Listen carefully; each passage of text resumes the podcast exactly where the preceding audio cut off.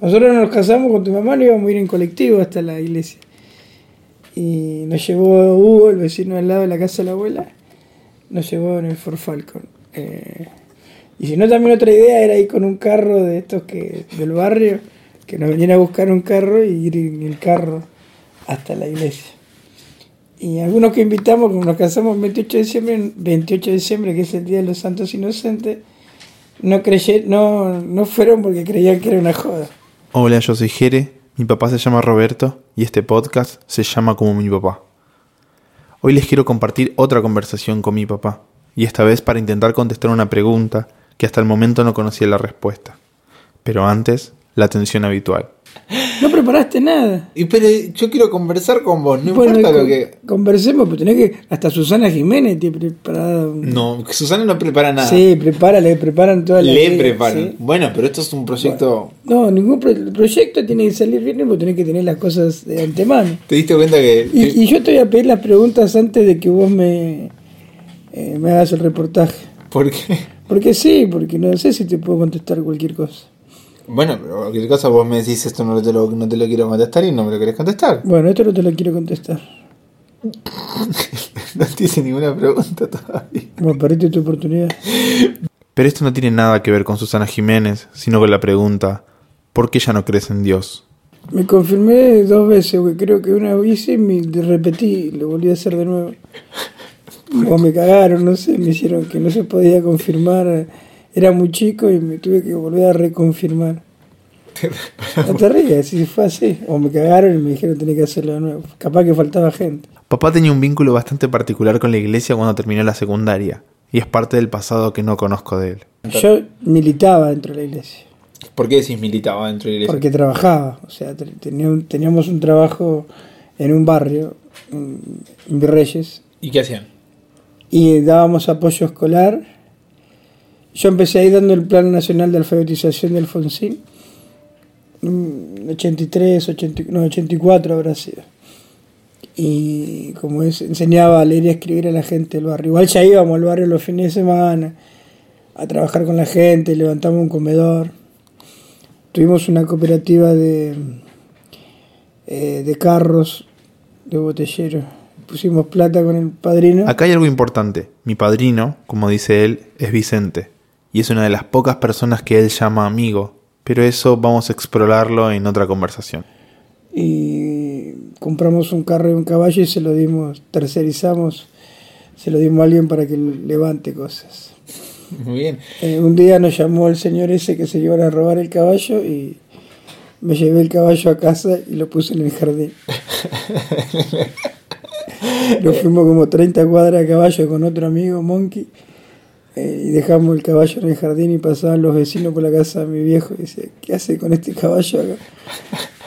Qué loco.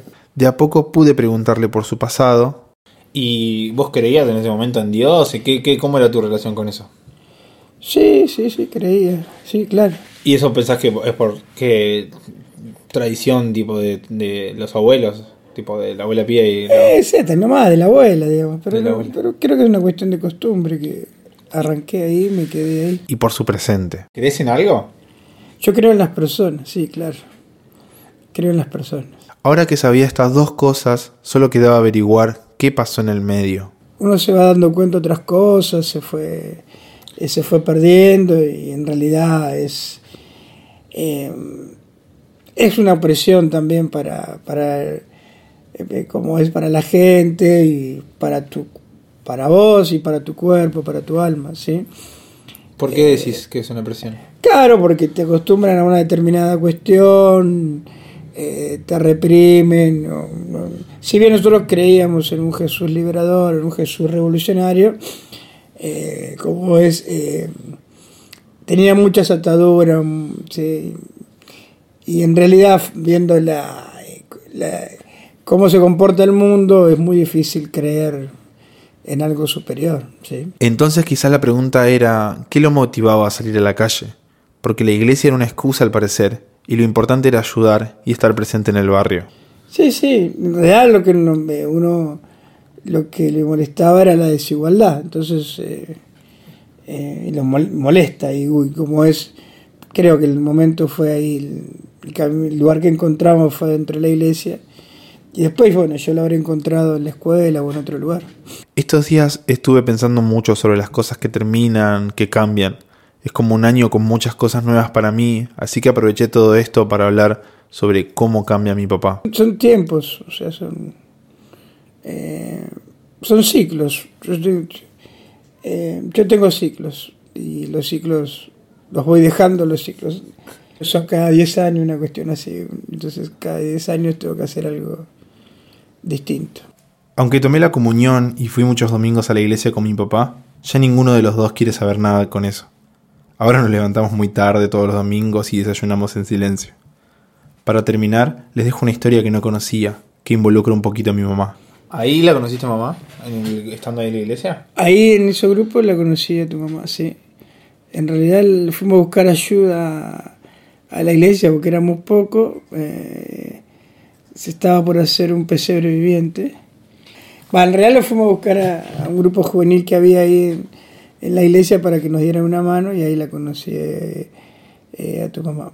En, el- en- en ese, en el primer pesebre que, que, que hicimos en el barrio ahí, igual íbamos a hacer un pesebre con, una, con un estilo distinto, no al tradicional, sino que ¿Por qué? ¿Qué hacían? Jesús nace pobre en un, en un barrio y bueno, apareció un señor ahí que estaba borracho con un arma y se pudrió todo el pesebre, salieron todos corriendo. Pero. Y bueno, yo le agarré el arma al, al tipo que estaba y, y inconscientemente le puse la mano eh, delante de... Le agarré el arma, eh, no disparó. En realidad él le había tirado, pero no salieron los tiros. Él había disparado, pero no salieron. y yo le agarré, encima el arma. Pero bueno, se pudrió todo. ¿eh?